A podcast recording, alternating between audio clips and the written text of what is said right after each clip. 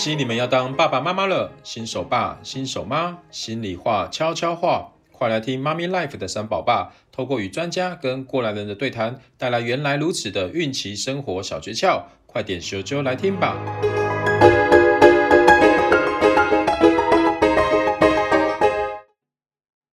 欢迎回到妈咪 Live 会客室，我是三宝爸 Gary，妈咪盖的执行长。今天要欢迎美丽又专业的营养师 Sandy。大家好，我是有华生技营养师 Sandy。好，今天很开心可以邀请到 Sandy 来跟我们聊聊关于过敏这件事情哦。因为我自己是三宝爸，所以我们家的孩子也有过敏的问题，其实还蛮困扰的。所以今天我们想要针对过敏这个事情，请 Sandy 来帮我们分享这个预防过敏要从。养胎开始这件事情，然后因为我觉得怀胎十月是非常关键的时期，可不可以请 Sandy 跟我们分享一下，也自我介绍一下自己的这个过去的一个生呃经历好吗？呃，其实我接触奶粉业啊，目前已经有五年的时间了，但是我在这个产业，我发现其实要养出不过敏体质的宝宝，嗯，其实要从养胎开始。嗯嗯，那在 WHO。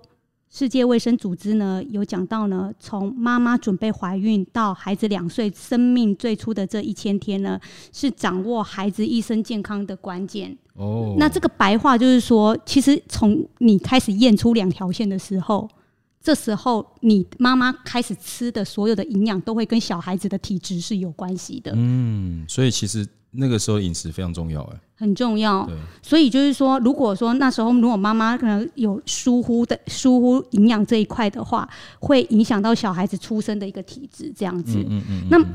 那很可惜的就是说，妈妈把 baby 呢生出来后，他宝宝只剩下两岁，就是说在两岁以前啊，是免疫力的一个培养的一个关键，这样子。是，哇，那我太晚认识你了，因为我们家的小孩已经六岁了。他现在就是有一些过敏的症状，不管是早上起来会呃打喷嚏啊、流鼻水啊，甚至会会鼻塞啊。我觉我我我自己知道这就是一些过敏的症状了。那因为嗯，我觉得现在其实我发现有很多身边的朋友，他们的小孩子也都有不同的过敏的情况。其实对于很多家庭来讲是非常困扰的。那你可不可以跟我们分享一下，到底是什么样的一个原因造成现在的过敏而这么多呢？其实呢。如果要宝宝，如果如果说是过敏的成因的话呢，其实是很复杂的哈。其实从基因啊、环境啊、饮食等等的，其实都会影响到宝宝的体质了。那我之前有看过一篇呃文章哈，就是中研院院士潘文涵博士呢，他有分享过他的大儿子有过动症，所以呢，他在感冒就医的时候，就如 Gary 你这边分享到的，就是说鼻子。会容易过敏啊，身体会容易过敏。其实这个博士他回想到他的大儿子，他在婴儿时期也有皮肤过敏的问题，所以他投入了十年的研究，发现呢，过敏、血清素过低或者是饮食不当都会造成过动。所以呢，如果说早知道在当年，也就是说，哎，我们从养胎开始知道说，哦，其实过敏这个体质从我养胎的时候就可以开始控制的话，其实就可以提早准备，提早准备可以改善了这样子。嗯，对啊，那其实，呃，我可不可以请你再更多分享一些比较多的案例，就是说关于这个呃过敏的这样的一个情况，可以透过什么样的一个方式来，呃，你刚刚讲养胎嘛，就是在怀胎的时候就开始注意嘛，嗯哼，那要特别注意什么？可不可以更具体，然后更让我们的这个听众能够知道他们可以怎么做？其实我是觉得，妈妈在怀孕初期的时候的营养素，我们就要开始注意。首先，第一个东西叫做叶酸，还有 B 群，尤其是 B 六，它可以帮助宝宝的一个神经管的发育，然后呢，它也可以防止孕吐。那通常呢，这时候也要补充 DHA 跟神经鞘磷脂。那其实这时候妈妈会选择一些妈妈奶粉来帮助养胎，那这是一个很好的一个保健观念，因为呢奶粉啊，尤其是全脂的奶粉，它里面呢富含神经鞘磷脂 MFGM，MFGM 是脑部的传递系统的一个呃重要的一个营养素哦，所以不止只有 DHA。那在怀孕中期的时候，这时候呢宝宝呢就已经在。肚子里面已经呈现人形了，这时候呢就要补充一些蛋白质，像是羊奶、羊奶蛋白和钙质都可以帮助宝宝的器官的建构、骨头，还有这个头发和发育，包含肠道的发育也是。嗯肠道宝宝的肠道的发育会跟他的未来的免疫系统会是有关系的。嗯、那在怀孕后期的时候呢，宝宝变得比较大，除了要补充蛋白质跟钙质之外呢，还需要一些膳食纤维。这时候的宝宝呢，会压压到妈妈的肠道，所以妈妈会很容易有便秘的问题。那膳食纤维呢，可以帮助肠道蠕动，可以让好菌养好，然后也可以帮助妈妈排便这样子。所以呢，妈妈如果在怀孕中都可以吃到这些营养素的话，透过几代把这些营养给宝宝，宝宝就可以长得更好、更健康。嗯嗯哦，好，那其实我们现在这个听众里面有分成三种族群的听众比较多哈。第一种就是正在怀孕中的妈妈，所以恭喜你，现在如果正在怀孕中了，你现在这个时候就可以听 Cindy 的建议，开始注重你在啊这个怀孕过程的饮食的一个。呃，这个摄取，然后要注意怎么样的让你的呃这个养胎的过程中，能够比较避免去让这个产生过敏的这个过敏源的一个部分哦。那、嗯、那第二种妈妈族群就是，其实小孩子已经生出来了，就刚生出来。那那第三种就像我这样，小孩已经已经上小一了，那这样子呃都生出来，那怎么办呢？因为你刚刚讲是养胎嘛，那其实现在有蛮多的妈妈是已经生完孩子的，那这个时候可以怎么？怎么处理这个关于过敏这件事情？好，呃，因为我本身也有五五岁的小孩，OK，欸，我本身也有一个小孩，然后呢，我是觉得我那时候是觉得说，喂母奶真的对宝宝的免疫力的建立是最好，因为母奶里面含有很多的免疫球蛋白，哦，还有最近比较新的那个 HMO 这一些这些寡糖类的东西，它都可以帮助宝宝的免疫力的发展啊，那。我自己本身很可惜的是没有奶，我是一个没有奶的妈妈，我的母奶量说真的怎么挤都是不够的，所以我那时候是搭配配方奶，嗯哼，还给宝宝做使用这样子。OK，那其实我为什么会选那时候？呃，我选给宝宝是给他喝羊奶，那我本身也有在喝妈妈的妈妈的羊奶粉这样子。嗯嗯，那我为什么会选择妈妈的羊奶粉呢？主要的原因是因为呢，在我有看过一篇研究，哈，这是二零二零的研究，但是我的小孩是在二零一五年出生的，可是我那时候就已经有喝羊奶的一个习惯了。嗯、那这最近的这个研究呢，他有发表出来，就是说他是中国医药大学的儿童医院院长王志尧博士，他说呢，妈妈如果有喝羊奶的话，他可以透过乳那个母乳补充到羊奶的活性抗敏分子。可以让宝宝有更好的一个保护力。那因为呢，我的老公他是有热过敏，就是什么叫热过敏？就是只要晒太阳，对，他就会全身像荨麻疹那样。嗯嗯，对。那我的小孩呢？其实我那时候给他喝羊奶，当然也有补充一些益生菌，其实有让他的体质有养好。嗯。那刚刚有讲到两岁以前定终身嘛？对。所以我小孩现在五岁了。其实直接上足足球队或者上直排轮，那时候头好壮壮，对，就我整个都很健康哦。对，这么好，所以本身是营养师还是有帮助的哈。对，有有间接的照顾到孩子哈，因为你比较专业这方面的知的一个一个知识哈。嗯，那 OK，我很好奇，就是我们喝，假设你刚刚讲到这个营养师给我提到关于羊奶这件事情嘛，那羊奶的摄取，一种是羊奶粉。一种就是有时候我会看到人家外面门口会有那种羊奶，嗯嗯，那种鲜羊奶，对，配配到家里的羊奶，那这个会有什么差别吗？其实很多妈妈会问我这个问题，耶，是。因为呢，配方奶它就会把新鲜的羊奶里面不足的维生素，比如说新鲜的羊奶，嗯，它本身呢，它的铁、B 群，尤其是像 B 六叶酸，它的含量是比较低的。哦。对，但是呢，所以新鲜的不一定它的营养成分会比较好。对，OK，OK，OK。所以，所以其实，呃，就像你刚刚提的，就是羊奶粉，它会把这样子里面的营养成分去做一些呃调整或者是强化。嗯，那让摄取的一个呃民众可以补充到他所需要的营养成分吧，对不对？对，我们是蛮鼓励妈妈。如果说小孩可以喝到配方奶的话，我们尽可能可以让他选择配方奶为主，这样子。嗯嗯嗯嗯嗯，对。OK，所以呃，您这边是很鼓励，就是孕妇啊，或者是产产后妈妈，其实是可以透过羊奶来增加她的一个一个营养成分，而且很鼓励妈妈就是做这个亲喂，就是哺育母奶嘛。嗯，那你可不可以再跟大家分享一下，那到底用羊奶来来这个摄取这样子的一个营养成分，对于呃哺喂母乳它有什么好处呢？哦，呃，这个是很多妈妈会问的哈，到底羊奶跟母奶它们之间的差异是什么？哈，其实母奶跟羊奶它们是不一样的。好，那我们会鼓励呢喝母奶，如果能够喝母奶，喝到小孩子不要喝为止是最好的。但是呢，里面的刚刚有讲到，Gary 有讲到，其实羊奶里面像配方羊奶里面有很多强化的营养素，可能会是母奶里面没有的。嗯，像母奶哦，有的妈妈的观念都会觉得说，好像母奶就是全世界最营养的食物。其实它里面会随着宝宝越大，它的营养素需求越多，它的钙质、叶酸、铁还有镁，需求量更大。对，它的需求量更大，但是妈妈母奶是不够的。OK，所以我们可以选择的是配方奶来互相做搭配。哦，强化搭配，强化它的营养的一个部分，这样子。那再来就是说，我为什么会坚持选择羊奶？因为羊奶本身它的分子比较小，又好吸收。嗯、然后呢，它有天然的核苷酸。像刚刚我们有讲到王志尧博士，他有在二零二零有做了一个研究，他其实呢可以妈妈可以透过喝羊奶，可以让他的乳汁呢产生一些。就是抗过敏的一个营养因子，那这些因子的话呢，可以让宝宝养成一些像是抗过敏的体质，尤其是抗尘螨的这个部分。嗯嗯嗯，对，尘螨是台湾人最主要过敏源之一哦，它是排名第一名。哦、对，尘螨的部分，对啊。那那那这要怎么避免？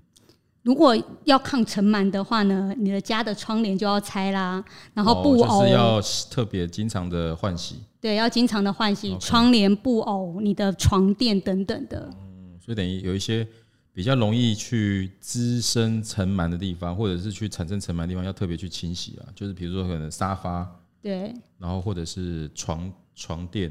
嗯，这都可能会比较多尘螨的地方。但是我是觉得这样子对妈妈来讲太累了，因为就做这么多家事，啊、那何不就把小孩的体质给养好？宗旨是要帮助妈妈更轻松的当妈妈，这样会不会把她搞得更累呢？对，对找那个一个什么公司专门来家里除尘螨这样子。对，而且尘螨的滋滋长率很高哦，它可能你一一个月就要找那个除螨公司来来那个清洁啊。嗯，对啊，所以。刚刚 Cindy 跟我们分享，其实如果可以的话，妈妈在孕期、在怀孕的过程中，其实就可以在你的饮食上面去特别注意。对。那尤其是他们呃，有经过一些研究统计，觉得说，哎，羊奶羊奶里面会有蛮多呃妈妈所需要的这个营养成分，以及未来可以降低生出过敏儿的可能性的一些呃营养成分在里面。对对对。好，那那那除了羊奶这样子的一个一个啊。呃产品或者是这样的一个饮食的呃食物以外，你觉得还有什么样的方式可以让妈妈们避免生出过敏了？因为其实现在真的是蛮多过敏的状况，而且其实过敏源要除去除，其实好像也不是那么容易，而且不是一下子就可以根除了。那可不可以再给大家更多多一点这方面资讯？如何在呃养胎的过程啊，或者是在生活当中，可以做什么样的一个事情来避免呃诱发他出他的过敏的症状？对。二零一六年有做一个研究，他那个研究呢是说，这个宝宝呢在一到三岁呢，他的肠道的菌相会定终身。嗯嗯，也就是说呢，你自细汉个足够破病，你大汉就会破病，比较容易会破病。是是是。对，所以说你小时候是易胖体质，你长大也会是易胖体质。嗯嗯嗯。所以你小时候是什么样的体质，在三岁以前，对，会定终身。三岁前很重要，很重要。所以那时候我们有一这个二零一六年的研究呢，它主要是讲到的是肠道菌相。哦。你要让你的肠道菌相变得很健康。嗯哼哼。那我们常常听到的六条柜 A B 优酪乳吧。那 A B 菌就是四乳酸菌。对，那您要现唱一首吗？啊、算算算今天比较没 feel。对广告广告看蛮多次的，但我不要帮他广告，因为他没有赞助我们。好，好，好，就是说 A B 菌的话呢，A 菌就是四乳酸菌，B 就是比菲德斯菌，这是大家耳熟能详的这些菌，它是在体内呢占了快要八成以上的好菌，所以我们从在三岁以前呢，都要给宝宝吃这一些好菌，所以你可以。给他多吃蔬果，然后呢，多吃益生菌的产品，还有呢，羊奶，它也给宝宝喝羊奶也很棒，因为它里面有很多帮助抑菌滋长的一些活性因子。嗯嗯嗯，它可以让宝宝的体内的好菌长得更好。哦，那我好奇问一下，我们有时候在卖场会看到这种羊奶片。哦，对，就一罐的嘛。哎，我儿子还蛮喜欢吃的，因为甜甜的。哦，会不会吃了半天，他只是在养胖而已？有可有有可能哦，感觉糖分比较多。对他很多妈，因为因为因为啊，就是羊乳片，我也很常很常遇到这个客群。你们要看的是它的那个营养标示的糖的含量。哦，那通常什么样的含量是觉得太高？就是说你们去看嘛，因为。它会标示出来吗？会，但是呢，以国人国人以成人来讲的话，精制糖一天不要超过十公克。哦，十公克。对，大人哦，但是小孩我会建议减半。对对对对。你其实平常喝一罐养乐多就已经超过了，那你又加养乳片。养乐多大概就是不知道几克的方糖的概念。对。哦，所以羊乳片，如果你看那个标示成分。糖分太高，那还是不要乱吃好了。对，还是那我应该 Gary 你会这样问我在想，你应该想要知道这一片羊乳片它的乳粉含量含量有没有营养价值？乳粉含量，乳粉含量，我先讲，你们从那个成分来看的话，它其实有很多辅形剂。什么是辅形剂？就是说呢，它羊乳成分一点点，但是它要成为那个可爱的羊妹妹的定状嘛。对对对，它里面有很多麦芽糊精。哦，才有办法成型。成型，对，因为羊乳粉本身是没有办法成型的。哦、是是是是是，所以其实最好还是就是。单纯喝羊奶粉就好了，就是泡羊奶来喝嘛，对不对？对，但是如果你如果宝宝如果真的要选择糖果的话，像比如说有很多软糖啊，或者是一些饼干等等的，嗯、但是羊乳片会相较这些零食来讲比较会比较营养一些，因为它里面也含有钙质。哦，所以因为我主要是因为有时候小朋友他想要吃零食，然后你又想要给他吃一个比较。有营养的零食，可是后来才发现，你这样讲可能有还是要注意那个成分，不然你搞了半天，其实你还是让他吃吃吃，就是糖分太高的一个一个零嘴，其实也是不一定健康，对不对？嗯，OK OK，好，所以真的真的，其实我我是觉得很可惜，我太晚认识 Sandy 了，不然我我觉得如果我老婆在怀孕的时候，我知道这件事情，可能我也会鼓励她多喝羊奶了。对，因为现在已经来不及了，小孩已经大了，那我当然尽可能，我们最近在帮她做一些。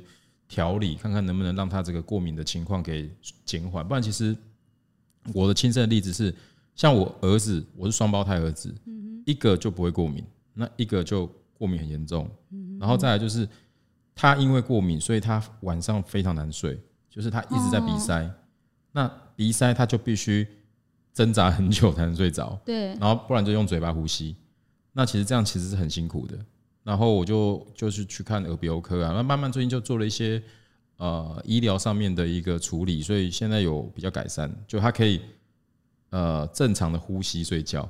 嗯所以其实我觉得有时候看得蛮心疼，因为你去想要睡觉这件事情是对一般正常健康的人是很正常的，就是就会就就睡觉，然后呼吸睡觉嘛，然后就是很正常，然后一觉到天亮。但是他他他因为他的鼻塞问题，让他很很难睡，所以所以某个程度，我们家的这个虽然是。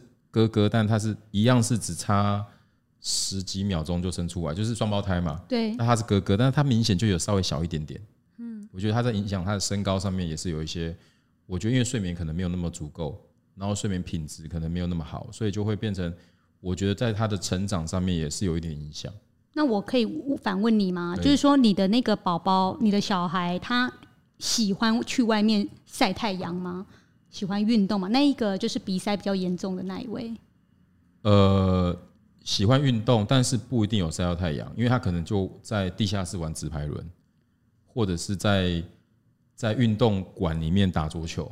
OK，但是没有晒到太阳。呃，那 Gary，我我给你一个建议，你要让小孩子晒太阳，因为太阳有维生素 D。经最近的研究，这近几年，这五年来吧，现在最火红的就是维生素 D。嗯嗯嗯。维生素 D 它可以强化宝宝的免疫力。OK。然后他在晒太阳的时候嘛，他会流汗，他会流更比室内的他会流更多的汗。OK。所以他们在呼吸那些新的空气，它也会让他的肺的通透量变高。嗯，所以多晒太阳，多运动，对对对，让他在阳光曝晒之下，其实对宝宝的免疫系统会是好的哦。嗯嗯，哎，这是很好的建议，就是要运动，而且并且最好要晒到太阳。对，要晒到太阳。对，因为因为他太多的运动都是在室内运动，我觉得不一定，因为还有空调啊，然后甚至室内空气可能品质也没有那么好。对，OK OK。对，我觉得这是非常好的建议，而且而且我觉得晒完太阳还还蛮好睡的。对，对，你有没有感觉，就晒完太阳的那个那个那个那一个晚上好像特别好睡，就是比较可以睡得比较沉、比较入眠的感觉。嗯嗯，对啊，这个这个也是分享给很多的呃听众朋友，就是呃，我觉得养育小孩真的是很很多要学习的地方啦。那因为自己不懂，然后甚至没有涉猎到这方面的资讯，其实就会有时候会很可惜，就会有一个时机点就错过了。嗯嗯。不过我觉得我们要成为一个愿意帮助他人的，就如果你今天听到这个资讯，觉得很有帮助，你也可以分享给你身边的朋友。如果他刚好有小孩，或者他刚好在怀孕中，就可以鼓励他。